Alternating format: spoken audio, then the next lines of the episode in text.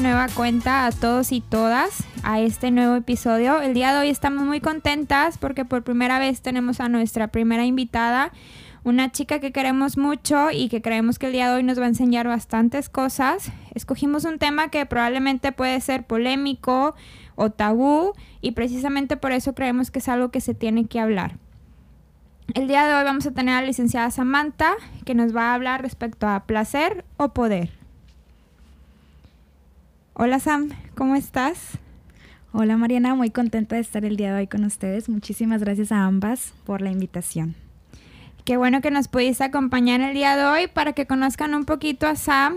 Eh, bueno, licenciada Samantha García, ella es licenciada en psicología, tiene diplomados en evaluación infantil, tanatología y sexualidad y además es coach de la Trina Tribe y actualmente es parte del equipo de facilitadoras en el Diplomado de Sexualidad en el Círculo CUNE en Monterrey.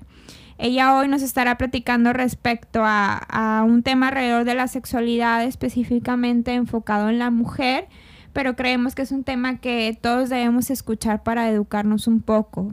Y tal vez podemos empezar con esta pregunta, Samantha, que nos puedas decir qué es la sexualidad.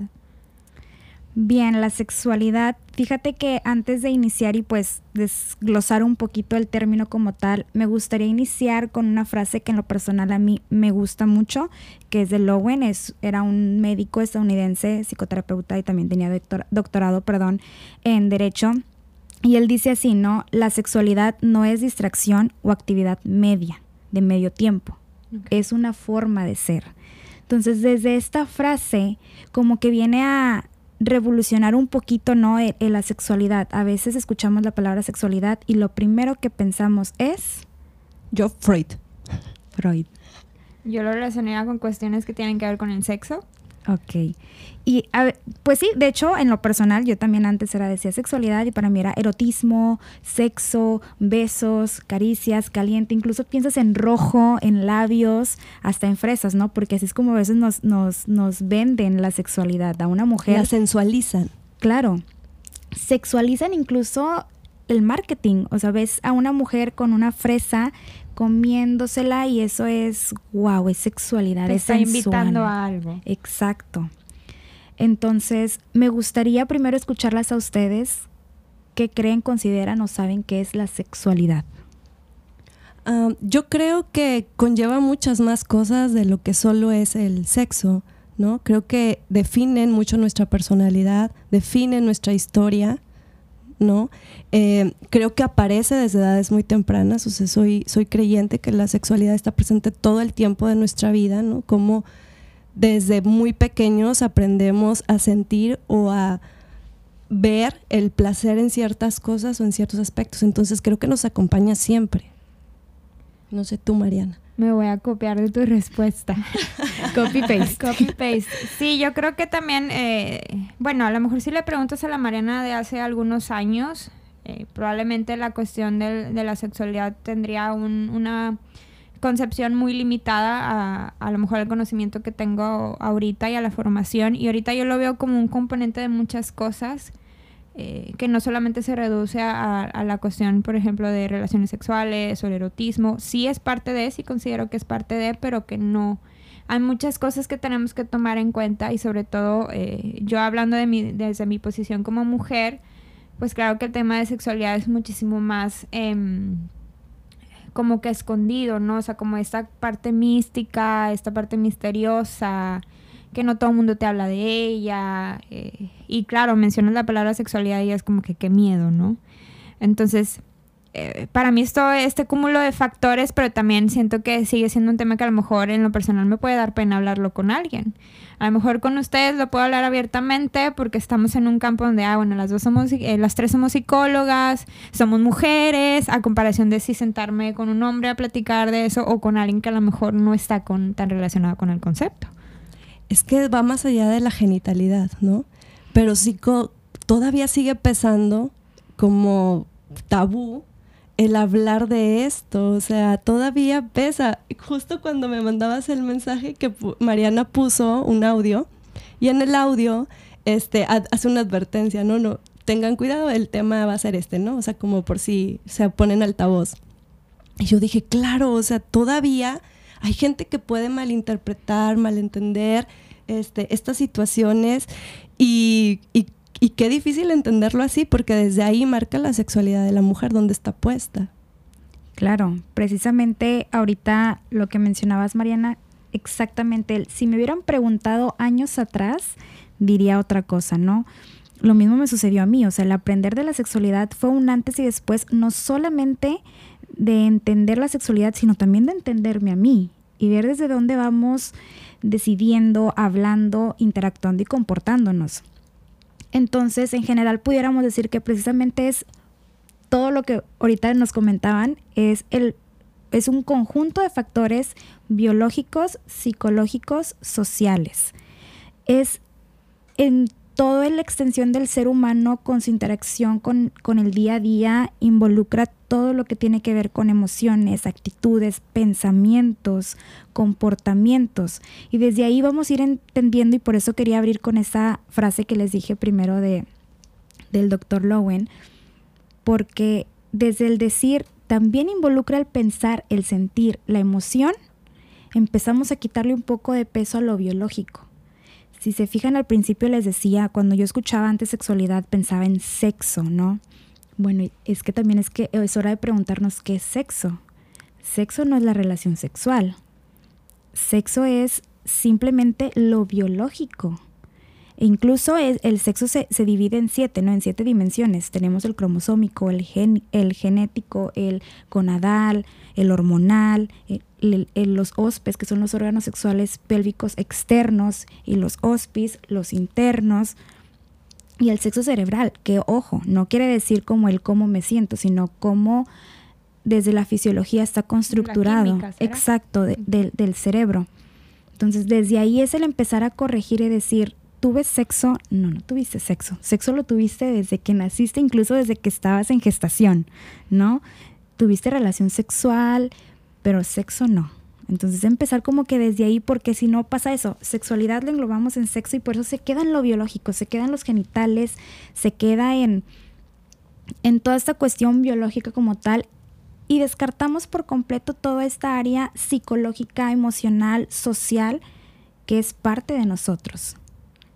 Quisiera que nos vieran la cara Silvia y a mí, estamos embobadas escuchando a Sam. Sí, qué interesante. Es que sabes que también estaba pensando la importancia de cómo lo comunicamos del lenguaje, ¿no? Y cómo ahí empieza a ser como el paso uno a cambiar nuestro pensamiento, porque justo cuando hacemos conciencia de cómo acomodamos en, en, este código llamado lenguaje, ¿no? Cómo lo vamos diciendo, cómo lo vamos acomodando, cómo vamos haciendo estas diferencias, eh, empieza a tomar sentido de una forma diferente. Entonces me pareció muy claro.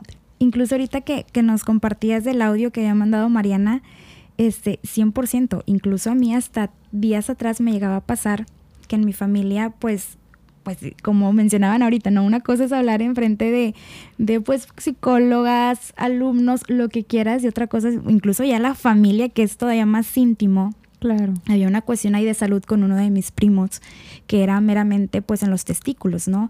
Entonces yo no sabía y digo, ¿qué pasó? Porque me decían que no podía correr y no sé qué. Y ya llega y dice, no, es que en sus bolitas, en sus... Estos nombres realmente chistosos, ¿no? Exacto, de que, y yo, ¿cómo? Me dice, sí, o sea, y, y, o sea, y transpiraba y, y no sabía como el cómo decirlo, ¿no? Porque estábamos todos, o sea, estaba toda la familia, incluso estaban los niños y yo, en los testículos. Claro que llega un momento en donde todos voltean a verme con cara de... Lo dijo. exacto, exacto, lo dijo. O sea, la otra se estaba tratando de encontrar la palabra de no decir testículos y llega ella y dice testículos. Incluso también llega un momento en el que yo digo, híjole, lo dije, o sea, todavía también está este peso, pero va desde ahí, desde, desde la palabra, desde cómo lo vamos diciendo y qué significado tiene para nosotros. Y cómo lo normalizamos, ¿no? Yo algo que he cuidado con mis hijos es precisamente pene vagina, o sea, así se llama. Y de repente Leo especialmente, que es el que habla un poco más, este, mamá es que dice abuelita, X, lo que sea, pirrín. y yo, no, mi amor, es pene, se llama pene.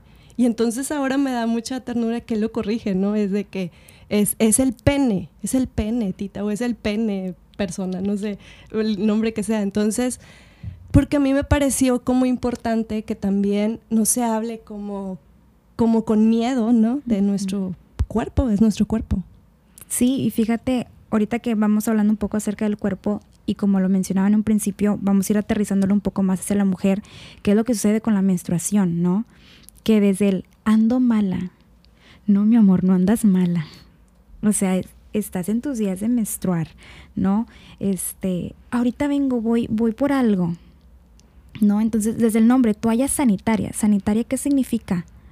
Algo sucio, algo que se tiene que limpiar. Fíjate, perdón que te interrumpa ahorita que mencionas eso de, la toalla sanitaria. Una experiencia a mí que me pasaba eh, muy seguido cuando yo iba al Ox o al Seven, ¿no? Así típico que te agarra la menstruación donde sea y pues ahora le tienes que comprar, ¿no? Entonces yo iba, iba con mi bolsa para guardar las toallas y qué pena que no haya nadie, hasta que dije un día, no, o sea, si de por sí tengo que sufrir los cólicos, que me baja la presión o que me siento mal, todavía tener que andar ahí escondiéndome, y yo no, o sea, es algo natural y a partir de ahí yo agarré una postura de que pues yo voy a comprar lo que yo necesito y lo hago, porque tengo que esconderme o porque tengo que tener pena. Y creo que a las mujeres nos educan mucho así, ¿no? O sea, como que todo eso como que para ti no lo compartas, no digas. Y pues normalizamos un lenguaje que a lo mejor no es tan adecuado y que desde ahí yo creo que es una bolita de nieve, o sea, te va afectando hasta que llega al punto de tu sexualidad. Claro, 100%. Y es, y por ejemplo, todo esto que nos vamos dando cuenta no es como para decir de que, mamá, por tu culpa, porque sí, o sea, es por eso, es por la educación, pero ¿desde dónde viene? O sea, si nos Muchas vamos... Muchas generaciones atrás. Exacto, es de atrás y de atrás y de atrás. Y digo, bueno, a lo mejor ya ahorita mi mamá puede decir menstruación y antes no decía, pero mi abuelita a lo mejor ni siquiera podía... Eh, es más, a lo mejor se sentía culpable en el momento en el que veía el sangrado, o sea, son cuestiones que es precisamente eso, desde la educación, desde la manera en cómo lo vamos hablando, para poderlo integrar, porque al hablarlo se hace real. Claro. Y bueno, ahora que estamos hablando de toda esta cuestión de la sexualidad, yo lo relaciono también mucho con la cuestión del placer.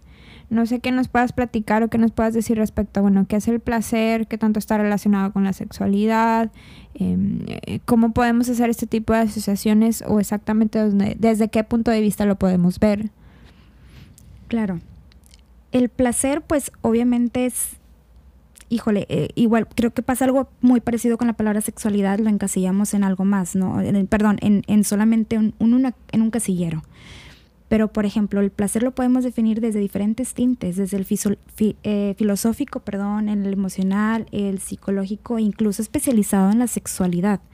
Pero para no abrirnos tanto, por ejemplo, si buscamos placer en la Real Academia Española, la definición tal cual es que agrada, que da gusto. Eso es placer. Entonces, si lo vamos aterrizando más, sí viene muy relacionado con la sexualidad porque algo muy importante es que el órgano sexual más grande, más largo, es la piel. ¿Por qué? Por los sensores, porque sentimos. Entonces, todo lo que toquemos, o sea, si tocamos un teléfono y me da gusto tener el teléfono en, en mis manos, eso es placer también. No solamente es encasillado en la relación sexual como tal es en general todo, ¿no? Por ejemplo, nosotros como psicólogas, a lo mejor viendo el progreso de un paciente, me da gusto, me causa placer el hecho de que mi paciente está avanzando, ¿no? O también por el otro lado, meramente dentro de la sexualidad como tal. Pero también nos encontramos aquí con diferentes definiciones y lo que para cada persona puede ser placer y creo que una de las, aquí precisamente donde se ve más el contraste es entre el hombre y la mujer. El hombre a lo mejor el placer puede decir, híjole, placer cuando tengo relaciones sexuales con mi novia, con mi esposa, cuando eyaculo y la mujer no, la mujer va a decir cuando digo lo que siento, cuando me siento aceptada. Y precisamente antes de venir aquí a, hablar, me di la tarea y bueno, nos dimos toda la tarea en preguntar a la gente de qué es el placer. Y me gustaría leer algunas de ellas. Primero voy Nos vamos a asustar de las respuestas. Yo sí me sorprendí, pero para bien. Ok. Pero igual creo que esto viene a aterrizar un poco lo que les venía contando, ¿no? Por ejemplo, es disfrutar con todo tu ser, sentir felicidad absoluta. Cualquier objeto, persona, actividad que me cause una mezcla entre felicidad, erotismo, paz y relajación. Ok. Ok. Entonces, estas que Solo les- tengo curiosidad saber si eran hombres o mujeres. estas son de mujeres. Ok. También nos encontramos con alguno de hombres que dicen precisamente tal cual cuando cojo con mi novia. Cuando me vengo tres veces. Pero este menciona, este sujeto, disfrutar de algo tanto que pierdes el control momentáneamente. Es una respuesta diferente, me sorprendió, pero es importante el como analizar un poco claro, no sabemos exactamente qué- en qué pensaba, pero sí el, el placer donde pierdes el control momentáneamente, sí me hizo como pensar un poco de, se me hace que está describiendo Un una- orgasmo. Exacto. Entonces, lo que les platicaba hace un momento, el- el- las diferencias, ¿no? Entre los dos De perspectiva. Exacto. Lo que uno, lo que para uno no es, para el otro es. Entonces, hay una gran gama de lo que para cada uno le, le, le puede producir placer. Pero aquí lo alarmante es cómo a los hombres también se les enseña que el placer es así y a la mujer es así. ¿No? No hubo una sola mujer dentro de las respuestas que dijera también cuando cojo. Wow. Ninguna. Entonces también nosotros por el otro lado tenemos completamente dividido el placer con la relación sexual. Y eso también es de analizarse y de pensar, ¿no? ¿Por qué nosotros no describimos también la relación sexual como placentero? Así como los hombres también lo pueden hacer. Por mucho tiempo pensaba cómo a las mujeres de pronto se nos definió o, o era parte de la definición de ser mujer, cómo integrarlo. Dos cosas que a mí me parecían muy importantes, que creo que ahorita en estas generaciones se está rompiendo un poco, pero que todavía sigue siendo determinante, que es sufrir y tener hijos. Como si no sufres y si no tienes hijos, no alcanzas el estatus completo de mujer. Y cuando analizas eso, es bien fuerte. O sea, es, es decir, ¿cómo, ¿cómo necesito atravesar por ahí para definirme como mujer? Y cómo entonces alcanzo el placer o alcanzo ciertas cosas que tienen aspecto sexual si mi mentalidad está en el sufrimiento, porque así se me enseñó, ¿no? Porque aparte está súper inmerso en la sociedad, no nos damos como cuenta de cuando aparece o cuando ya de- decimos, ok, este, de pronto ya llegué a esta edad y no puedo disfrutar de, del sexo, o, o llegué a esta edad y de pronto todavía no sé ni qué me gusta, porque eso pasa bastante y creo que todavía sigue pasando que igual creo que las nuevas generaciones están empujando un poco más que otra, que, que generaciones pasadas, este tema, pero sí me preocupaba mucho por mucho tiempo que como pareciera que para ser mujer teníamos que atravesar por esos dos aspectos, sufrimiento y tener hijos. Y, y, y si tenías hijos tienes que sufrir, o sea, si no, Para si no, rematar. no vale.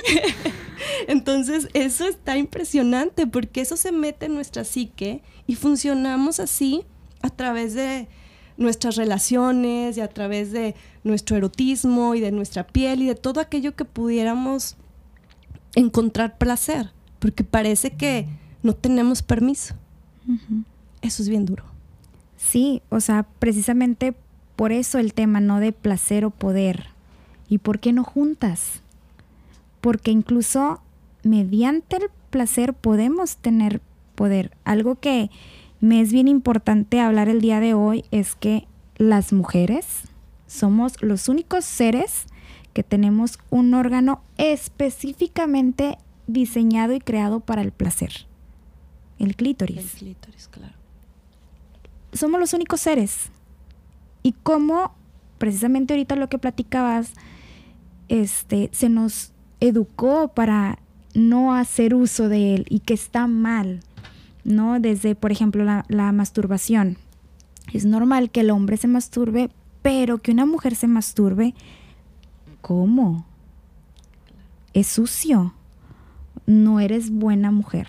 Híjole. Qué no. sucia. Sí. Sí, qué tipo de mujer eres. Claro. No, incluso etiquetas, ¿no? De, Sí. no, de seguro eres bien. Claro.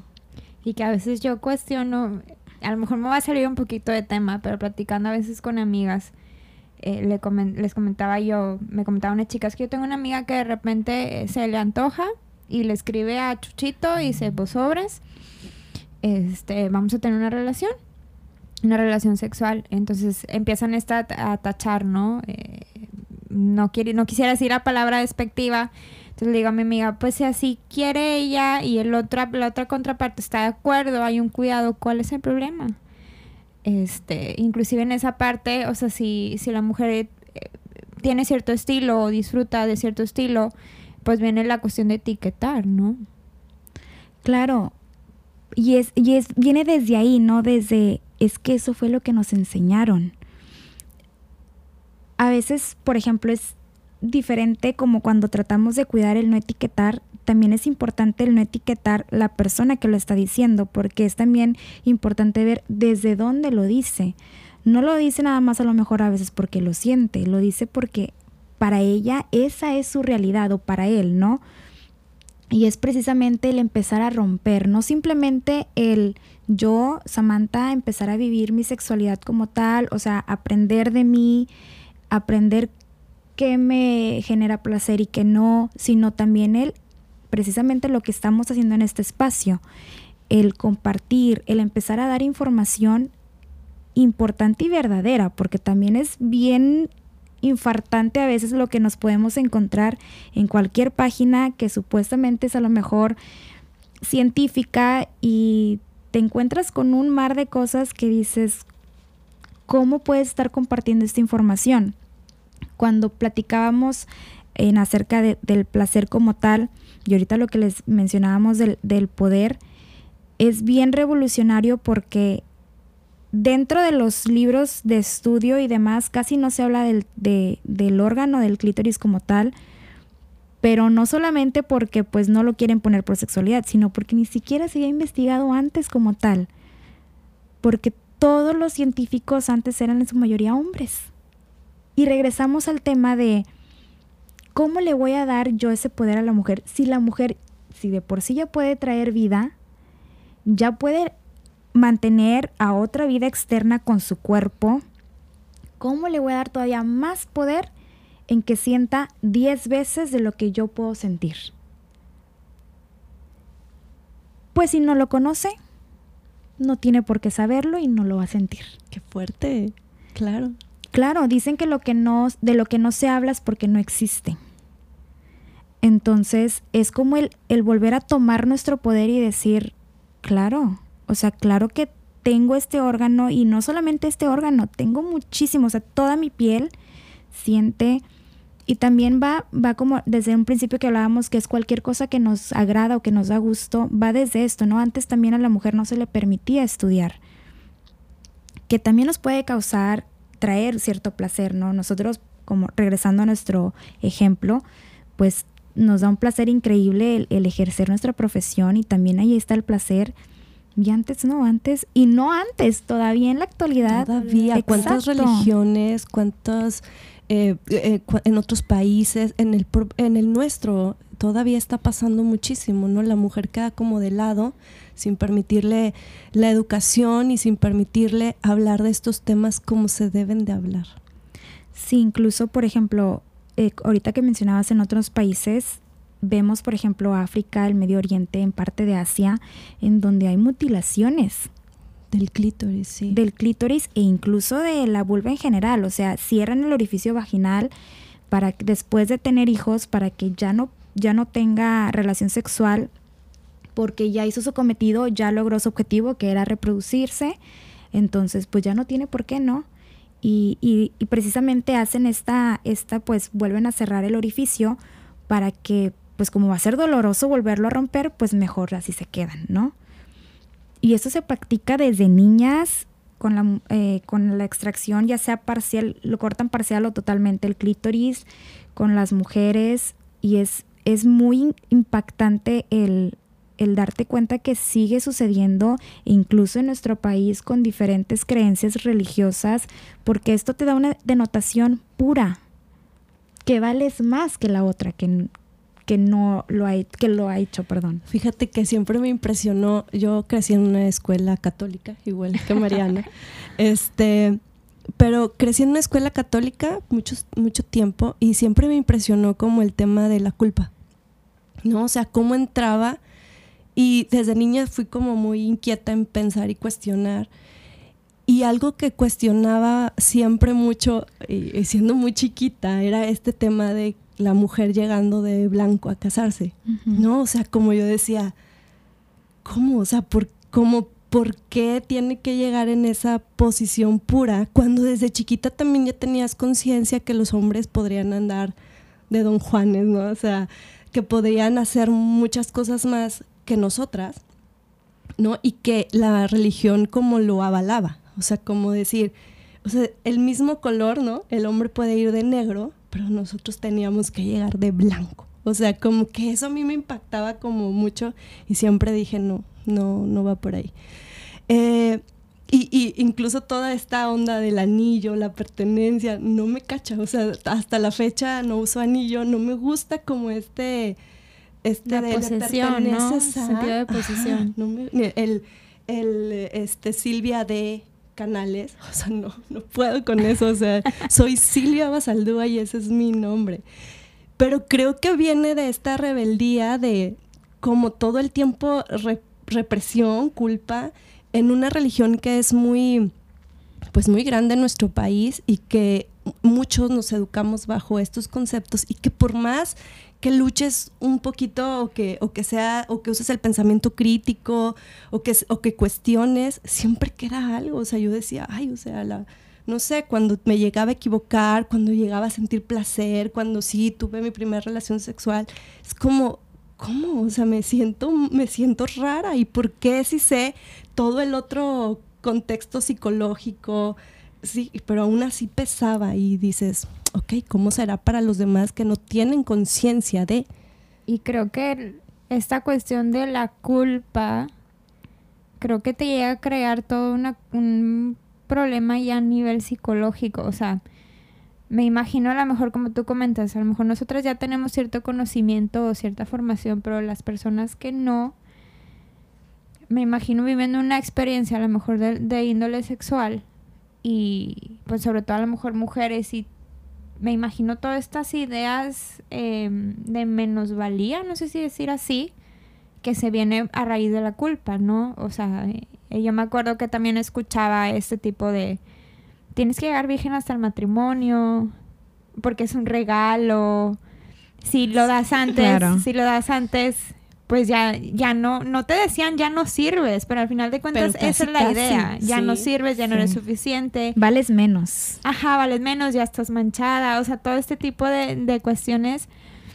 Y sí digo, chispas, o sea, y creo que a veces ya también es una cuestión ya que está inherente a, cuando naces de generaciones atrás, ¿no? O sea, a lo mejor no lo escuchas de boca de tus papás, que te digan textualmente estas palabras, pero se instaura ese tipo de, ideología y, y, yo siempre he pensado que la culpa es el sentimiento que más mueve, porque la culpa la vives la vives tú, o sea, es tuya, no, no tienes a dónde mandarla o o culpa, o a lo mejor culpas al otro, pero al final de cuentas siempre hay, una parte tuya, ¿no?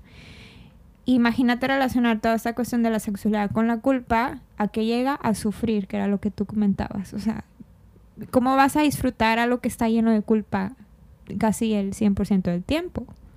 a mí me impresionaba una vez en la facultad de psicología que una maestra contaba, no sé si lo estoy contando tal cual, pero voy a decirlo así como general, pero que una chica decía que ella solamente podía sentir un orgasmo si traía su anillo de matrimonio.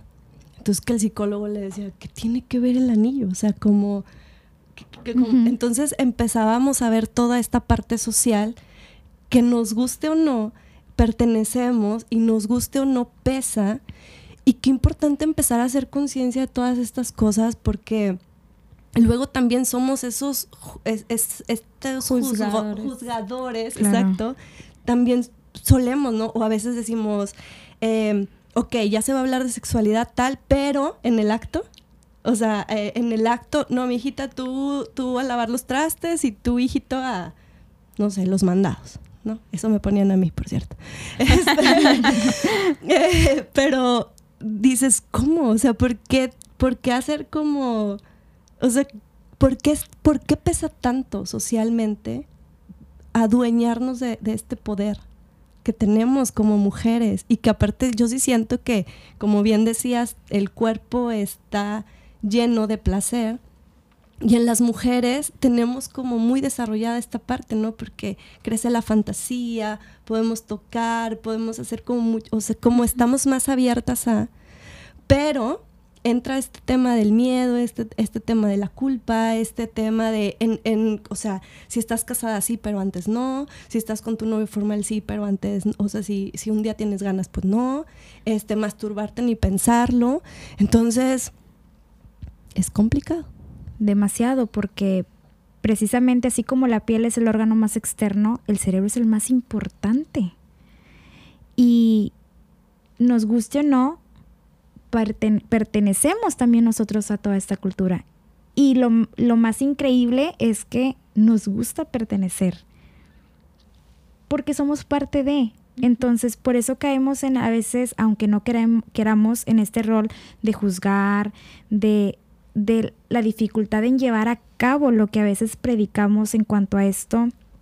La sexualidad es definitivamente tan amplia que incluso abarca todas estas cuestiones y fenómenos del género que es híjole, es un mar inmenso como para meterte y darle y darle y aún así no terminas de aprender y cada vez hay cosas más nuevas que aprender de nosotros como seres humanos. Entonces, regresando a lo de lo del cerebro, estas cuestiones están instaladas en lo más remoto de, de nuestro ser. Entonces es nadar contra corriente, es darme cuenta, ok, yo crecí de esta manera, pero ahora me doy cuenta que no es la verdad absoluta, que hay este otro mundo, pero es no solamente nadar en contracorriente tuya misma de tus procesos, sino de toda la cultura y aparte hacerte de piel gruesa decir, pues no, que no me importe tanto, ¿verdad? O sea, del, de, es que es, un proceso, o sea, son procesos, ahora sí que requiere de valientes en conocerse y de querer hacer un cambio no solamente para ellos, sino para el el, que está al lado tuyo, ya sea tu hijo, tu novio, quien sea. Incluso reeducarlos de atrás, que a lo mejor va a ser más complicado, pero es importante. Creo que en esto queda mucho el concepto de desaprender también.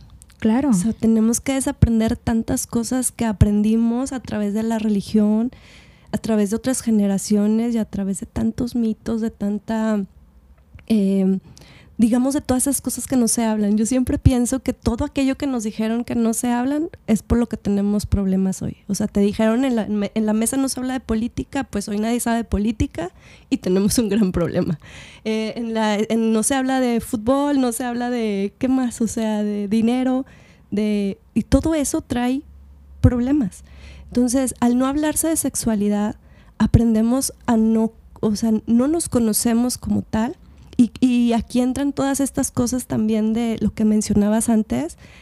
De luego vamos a, la, o, el adolescente, me imagino mucho como en un adolescente, ir a la información que está en internet y decir que esto es un orgasmo, esto es placer, y que ahí está exagerado y que ahí está em, dimensionado como en imágenes que ni siquiera son reales o que no, no entran en el contexto de realidad y entonces lo que me hacen sentir o al adolescente lo que le hacen sentir es no soy suficiente, no puedo, nunca voy a alcanzar ese placer, entonces no siento. Entonces entran todas estas cuestiones mentales que también están bien fuertes. Sí, demasiado. Y aquí lo impresionante es que no solamente el adolescente, el adulto también. O sea, tienes razón. Desde ahí, desde el, el material sexualmente explícito, desde ahí nacen los, los mitos de entre más grande la tenga, más se siente. Este, si no gime, grita y araña, es porque no le gusta. No estás haciendo bien. No, ajá, no le gusta a ella, no lo estás haciendo bien, no sirves.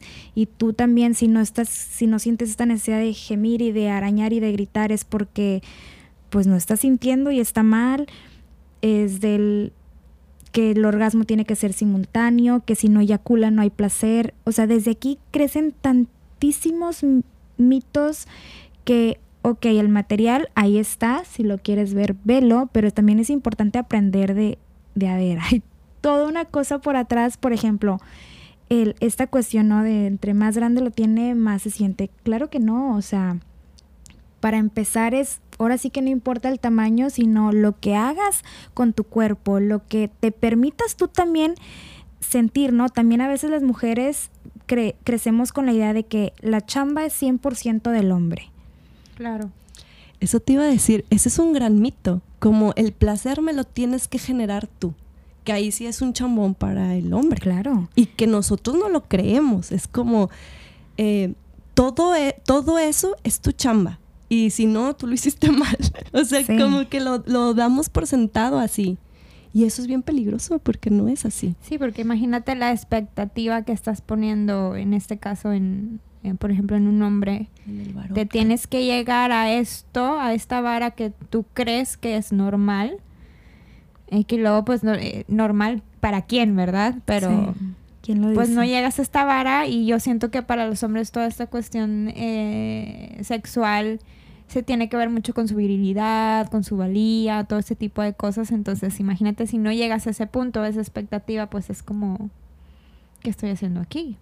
Claro, y también está la, la, la otra parte que también es parte, que también a veces nosotros también crecemos que si dices de que, ay, pero es que me quiero poner así o le quiero decir que aquí, va a decir, ah, no, porque va a pensar que ya no soy santa, que ya no soy pura, que ya estuve con no sé cuántos hombres y eso me va a hacer menos.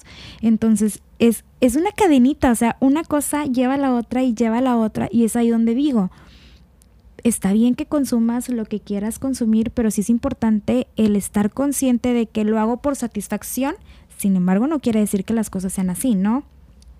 En este material sexualmente explícito no va a salir cuando la mujer le dice, no, a mí me gusta así, o háblame, o tócame, o no. Claro que no.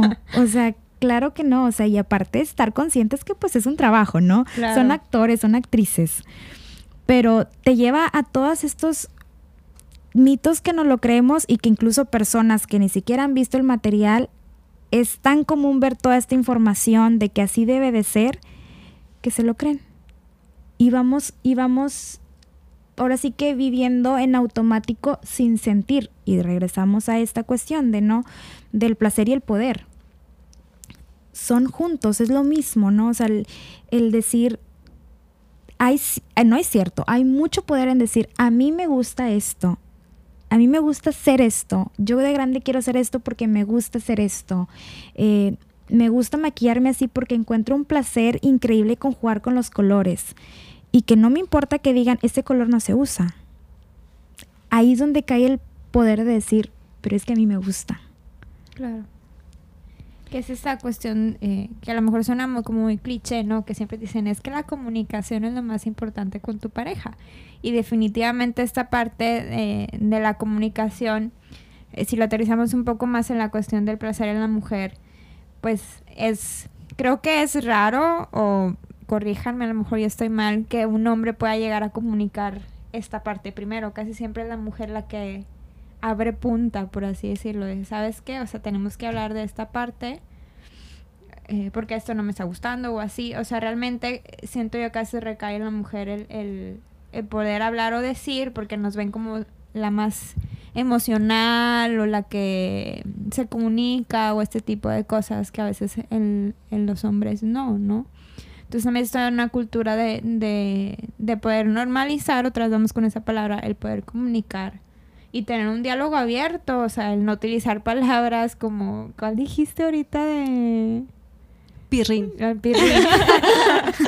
o sea, imagínate hablando con tu pareja utilizando esas palabras, pues menos seriedad, ¿no? No. Entonces, este poder de comunicación, justamente el poder también reside en eso, o sea, en el poder decir sí y no. Y que es válido también decir que sí y que es válido también decir que no.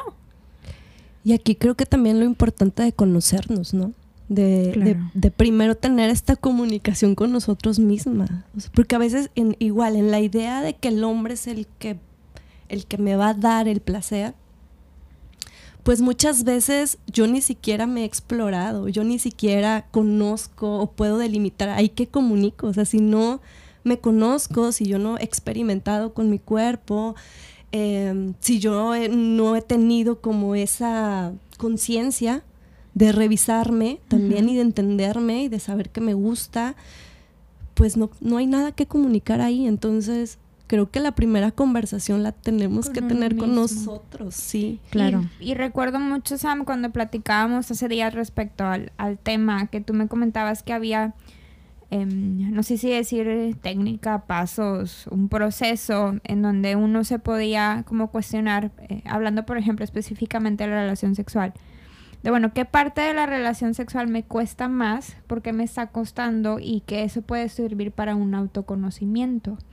Algo así más o menos me habías em, eh, comentado. Sí, claro, o sea, hay modelos en los cuales pues dividen, ¿no? En fases, etapas, como le queramos llamar, el transcurso de la relación sexual.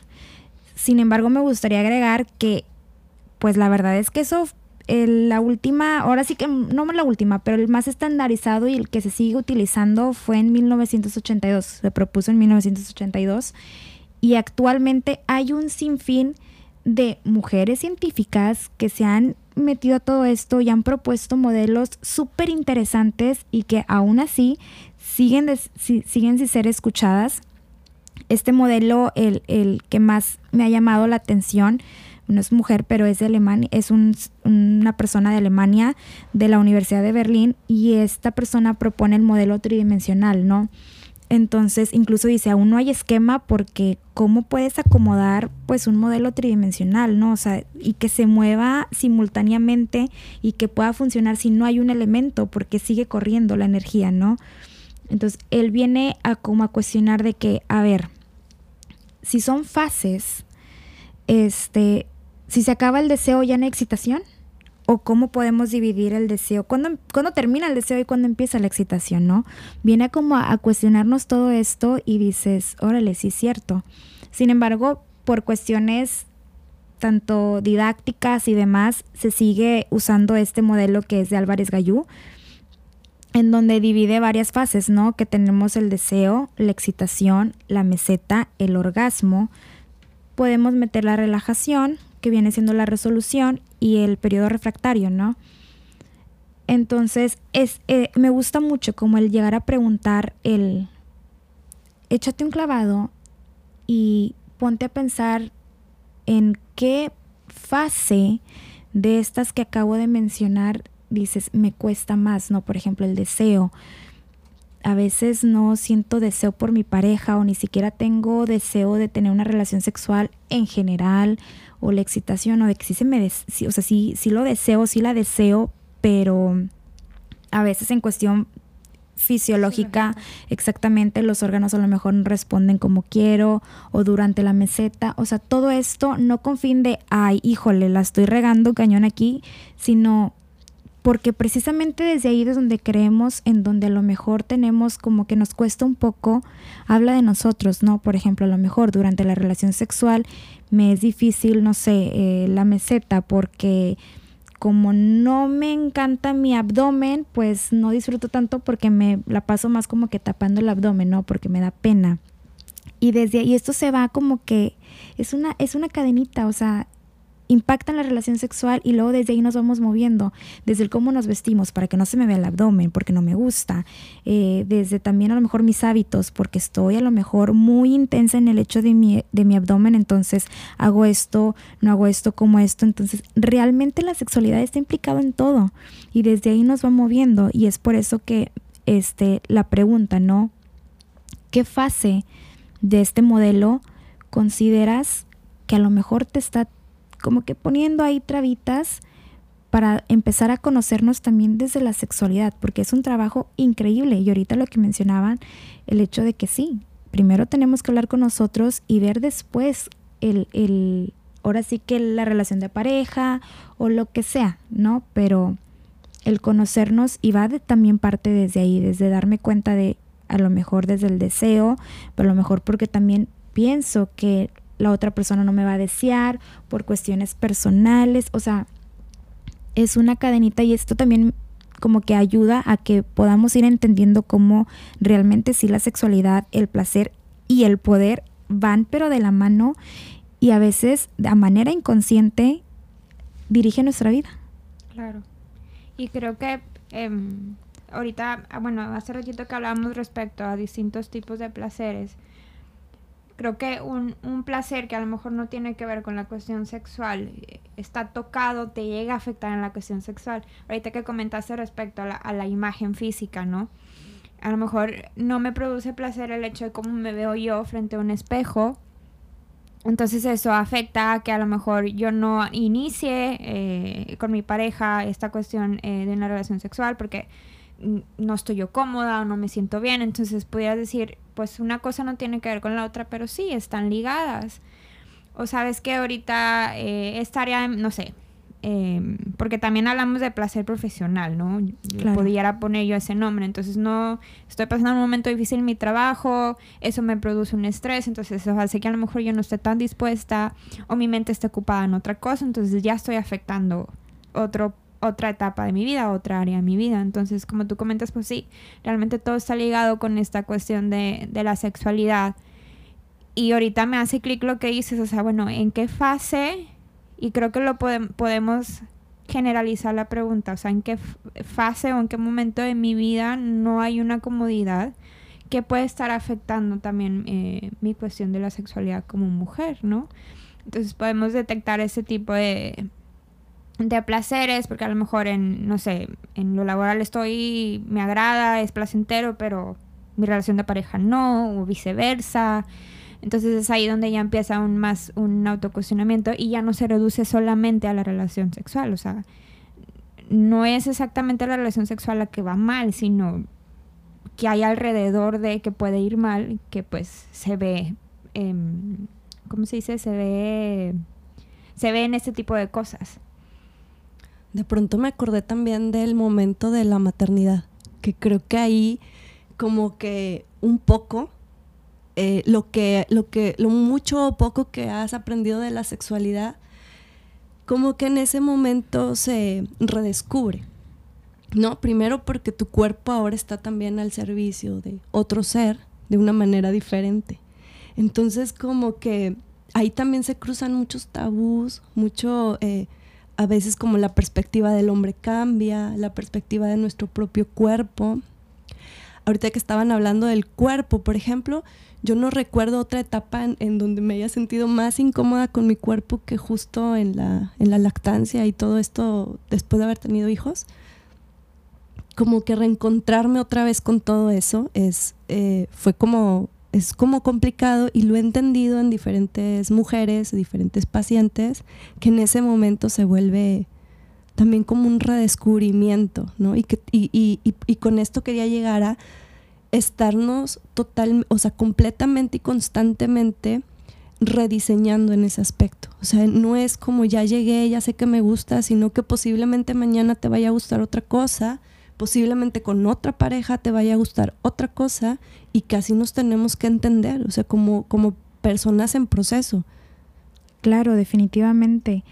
Eh, y de hecho me gustaría agregar, no sé si les ha pasado, pero también el tabú ahorita saliéndonos un poquito de tema de, por ejemplo, no, es que no, pues como tú, tú eres experta en este tema, no sé, de atención a niños, de sexualidad, ah, pues te va increíble con tus hijos o, por ejemplo, si eres experta en tema de sexualidad, de qué controla la sexualidad. A ver, oigan. Soy mamá. o sea, somos humanas.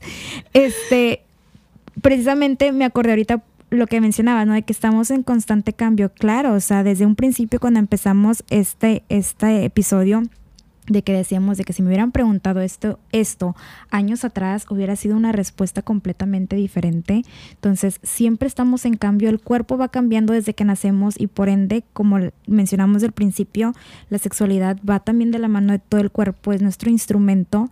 Entonces, claro que nos va a tocar redescubrirnos ahora sí que todo el tiempo y también es muy bonito, o sea, porque es decir de que, wow, antes hacía esto, ahora esto. Antes me gustaba esto, ahora, ahora esta otra cosa, entonces... O a pesar de, puedo hacer cierta cosa. Eso también trae poder. Exacto, o incluso ya no me gusta. Entonces es todo esto y algo que me gustaría, por ejemplo, ahorita que compartes que eres mamá, si tenemos a mamás ahorita escuchando el decir, no se asusten, la sexualidad no quiere decir que van a vivir la vida loca en cuanto a relaciones sexuales, porque no es así, incluso sabiendo que está todo esta mundo en el que no tienes por qué sentirte ni juzgado o juzgada y que está bien, es más, nada está bien y nada está mal, hay personas que dicen, lo sé, lo entiendo, lo incorporo, lo o sea, sí, pero a mí me viene bien vivir así mi vida. Este estilo de vida. Claro. Entonces, otra vez regresando al tener la información no quiere decir que se va a desatar todo, no, no, es simplemente el entendernos nosotros desde dónde nos movemos y qué decido ahora yo hacer con esto. Incluso no sé si tengas el, dato, pero yo hace poco lo, leí y me pareció como, a mí me impresionó, que los adolescentes actuales son, son la generación que menos sexo ha tenido. Y me pareció en una parte preocupante también, porque creo que tiene que ver con este no contacto con el otro, que eso me preocupa a mí grandemente, o sea, siento que nos deshumaniza eh, y que encuentran, digamos, el placer o creen, se cuenta que como, como esta etapa masturbatoria, como de decir, ya palomía sexo, con ver un videojuego erótico o ver una película o ver tal, pero sin llegar al contacto real humano. Sí me pareció peligroso. No sé qué piensas tú. Claro, o sea, sí puede ser un factor, pero como ese puede ser uno, puede haber miles o sea, puede ser que incluso ahora se dan cuenta que it's not a must a los 18 años perder la virginidad y que la virginidad realmente no existe. Entonces a veces dicen, pues ¿cuál presión? Un concepto como social o construido.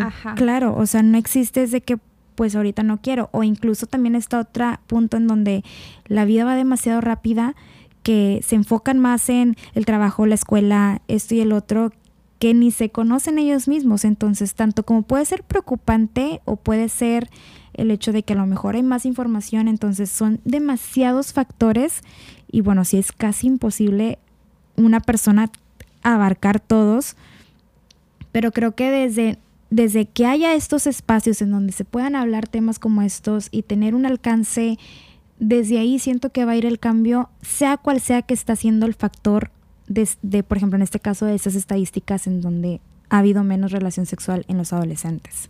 Y por ejemplo, ahorita que mencionas a los adolescentes, ¿cómo podemos, por ejemplo, aportar nosotros como adultas o como adultos en esta reeducación en cuanto a las nuevas generaciones?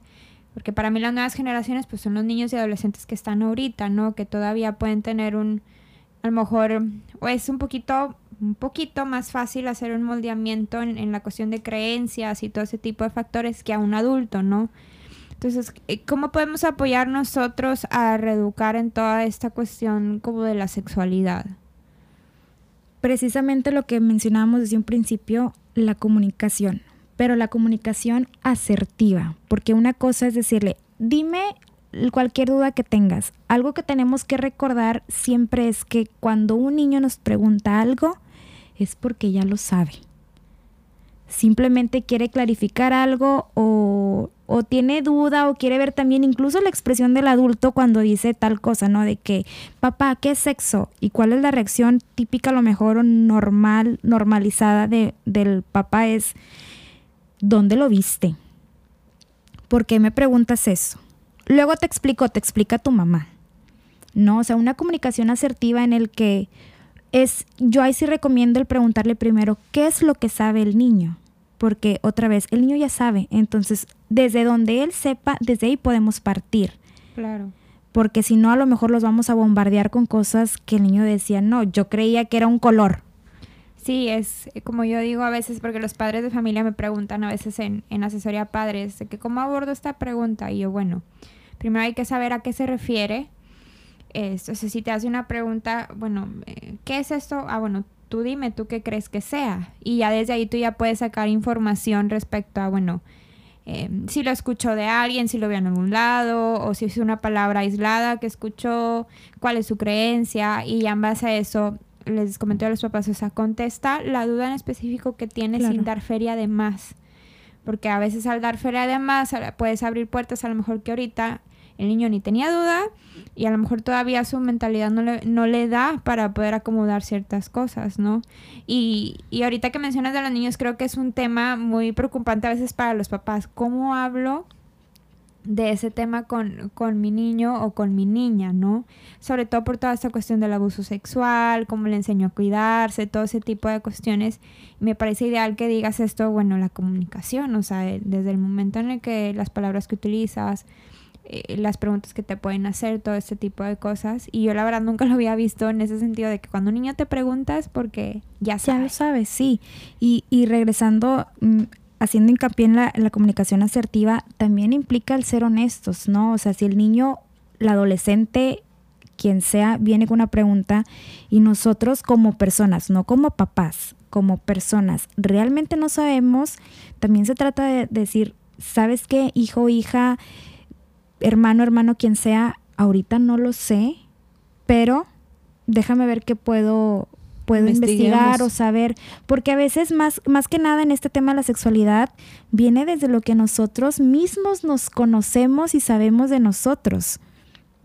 Entonces, es por eso comunicación asertiva el decir, porque también es muy individual decir, a mí me pasaba esto y te puedo aconsejar esto, o a mí me gusta esto y esto era lo que hacía, ¿no? no más de que así se debe de hacer o así es como debe de ser, desde ahí es algo que tenemos que empezar a borrar, ¿no? Sino hablar desde nosotros para que el adolescente, adulto, niño, quien sea, diga de que, ah, ok, esto es un consejo, pero puede haber más. Y a lo mejor el que él me dio o ella me dio no me funciona porque yo soy otra persona y eso no quiere decir que algo esté mal en mí. O sea, es como les mencioné, la sexualidad es muy de nosotros, es importante el cuidar lo que decimos desde nosotros, desde el, desde el para mí, sí, y a lo mejor no para ti. Me parece que es importante enseñarlos a construir, ¿verdad? Su propia experimentación, o sea, más allá de definirles qué pudiera ser o qué, o como algo total, ¿no? Sino también enseñarles o apoyarles a que ellos vayan experimentando según la edad, según sus dudas, según sus necesidades, diferentes aspectos, ¿no? Claro. Sí, creo que es, es importante en, esta cuestión que no podemos hablar de sexualidad sin hablar de un ser humano. O sea, no, no creo yo que exista como una sexualidad universal, sino que depende también la perspectiva y de nuevo voy con ese comentario, es lo que da, el sabor al nombre del podcast. O sea, tu realidad o la mía, bajo, cuál nos estamos em, rigiendo. Y viene también la importancia de pareja, ¿no? Porque ahí pues es tu realidad en la sexualidad y mi realidad en la sexualidad, ¿cómo la podemos negociar? Porque creo que en ese punto nunca puedes caer en un absoluto, o sea, tú al 100%, yo al 100%, no, o sea, aquí es 50 y 50, ¿qué podemos hacer? Y viene la comunicación, que a lo mejor ahí ya podemos hablar de una reeducación de un adulto, ¿no? Eh, sobre todo en esta vida de, de, pareja, que también tiene que existir esta comunicación asertiva. Y ahorita que te escuchaba, Mariana, me parece importante también el hecho de te lo comunico, pero no te lo exijo. Porque eso es bien importante, porque ya una vez que te lo comuniqué y tú y observé qué hiciste con eso que yo te que yo te informé, entonces yo puedo decidir si eres mi pareja o no, si seguimos o no, si estamos de acuerdo o no, pero no en ningún de ningún modo puedo ni exigírtelo ni dejar que tú eh, definas algo en mí. Me explico como porque muchas veces eso se pierde en la comunicación, como decir, oye, yo quiero esto en mi relación, ya te lo dije, ¿no? O sea, ya te lo dije, ya ahí quedó. Estás condenado, condenada. ajá, debes de cumplirlo y, y, no siempre, o sea, no, no funciona así, es como te lo doy, te lo estoy informando. Y ahora sí, con esa información vamos a ver qué construimos juntos, si se puede. Y si no, pues entonces yo decido si sigo o no. Y creo que es importante también recalcar que esta comunicación asertiva no necesariamente tiene que ser con alguien que sea tu pareja em, formal, porque a lo mejor una persona puede estar soltera o soltero, pero tiene que haber comunicación, que sea una noche, o sea, eh, ya ahorita existen miles de conceptos de que los free, los amigos con beneficio, todo este tipo de cosas, o sea, sea lo que sea, yo creo que siempre que te relaciones con una persona, eh, pues existe, debe de existir esta, esta comunicación, ¿no? Asertiva, independientemente de cuál sea el objetivo. Y, y me gustaría aquí también hacerte la pregunta, Sam. Eh, ¿Con quién se puede ir o con quién nos podemos dirigir si existe una duda a lo mejor respecto a mi sexualidad o respecto a la sexualidad en general o quiero informarme más del tema? O sea, eh, como con quién se va. Primero que nada, obviamente, les voy a recomendar ir con un psicólogo, psicóloga, psicoterapeuta, con lo que con quien se sientan cómodos, porque va desde el conocernos a nosotros mismos. Si quieren conocer más acerca de la sexualidad en general, como aprender de todo esto y de todo el tema, eh, el Círculo Cune, que en Instagram lo pueden encontrar como círculo-cune imparte muchos talleres, diplomados, en donde pueden aprender muchísimo, tanto como la sexualidad en la sociedad, como nosotros mismos, pero siempre les voy a recomendar él, esto acompañarlo obviamente con el, con el proceso terapéutico, terapéutico propio. Y por ejemplo, en ese caso, eh, el psicólogo tiene que ser, no sé sinceramente si hay una distinción entre un sexólogo, y un psicólogo o cuál es la distinción en estos términos? Sí, obviamente pues un sexólogo como tal está completamente este, especializado en el tema. Eh, pues la verdad es que creo que depende mucho de cada sujeto. Hay personas que dicen, con mi proceso terapéutico dentro de la terapia voy, voy desbloqueando todo esto exacto con las herramientas que voy adquiriendo y otros dicen, no, mi problema es un poquito más centralizado, creo que sí necesito un poquito más de especialización, entonces están los sexólogos también. Sí, tenía esa duda como en cuanto al, a la distinción y qué bueno que lo comentas que no necesariamente tiene que ser un sexólogo como tal, sino con quien uno se sienta cómodo eh, pues abordando este tipo de temas, ¿no? Y lo importante que es definir eh, el caso por caso, ¿verdad? Que cada quien te presentará un caso diferente y necesitará un apoyo diferente, em, que como personas también podemos aprender, o sea, que este placer o este goce o la sexualidad se construye, o sea, es, como esta construcción de todos los sentidos, o cerebro, cuerpo, etcétera, y que podemos llegar o alcanzar cosas que a lo mejor hoy nos parecen complejas. Y bueno, pues estamos llegando al final del episodio. Creo que nos extendimos un poquito más de la hora, pero el tema lo merecía. Era un tema que teníamos que hablar, que teníamos que desglosar. Sam, te agradecemos mucho que hayas, Muchas gracias. te hayas dado la oportunidad, o bueno, el tiempo de, poder acompañarnos el, el día de hoy. Creo que aprendí mucho de lo que dijiste. O sea, si yo pensaba que traía cierto conocimiento, me dijiste, no, te falta más. Este, y quiero invitar a todos los que por ahí nos, nos escucharon, que sigan por ahí a Sam en Instagram o, sigan también el, a Círculo Cune para eh, poder informarse un poquito más y descubrir todo este mundo respecto a, la sexualidad y que si hay dudas, pues que se acerquen contigo por ahí a abordarlas o pedir asesoría. Pero de nueva cuenta, muchas gracias. No sé si tú te quieras despedir. No, muchísimas gracias primero que nada a ustedes dos. Primero, felicidades por este espacio y que y muchas gracias por contemplarme como la primera invitada. La verdad es que para mí es todo un goce y también gracias por ser estar abiertas a platicar estos temas que como lo dijimos de un principio, muchos como que les tenemos todavía un poco de miedo. Fue un goce para mí estar aquí y pues definitivamente la invitación está abierta para todos. Eh, se pueden acercar conmigo, incluso con, con Mariana y con Silvia y con el Círculo Cune y en general, si dicen yo tengo este contacto adelante, aquí no, no es de que específicamente, pero muchísimas gracias y de verdad espero que pues haya sido de su agrado y que hayamos aprendido todos de todos. Claro que sí. Y pues gracias por acompañarnos de, de, nueva cuenta. Por ahí quisiera mandar saludos a Moni, que Moni siempre se toma el tiempo de escuchar eh, eh, nuestros episodios y tenlo por seguro que por ahí va a opinar qué le pareció. Los invito a todos los que nos están escuchando que estén al pendiente para nuestro siguiente episodio. Vamos a traer más temas, más invitados, muchísimas cosas de las cuales platicar. Y, normalizar en cuanto a esta comunicación Normalicemos más temas. Por favor. Muchísimas gracias. Bye.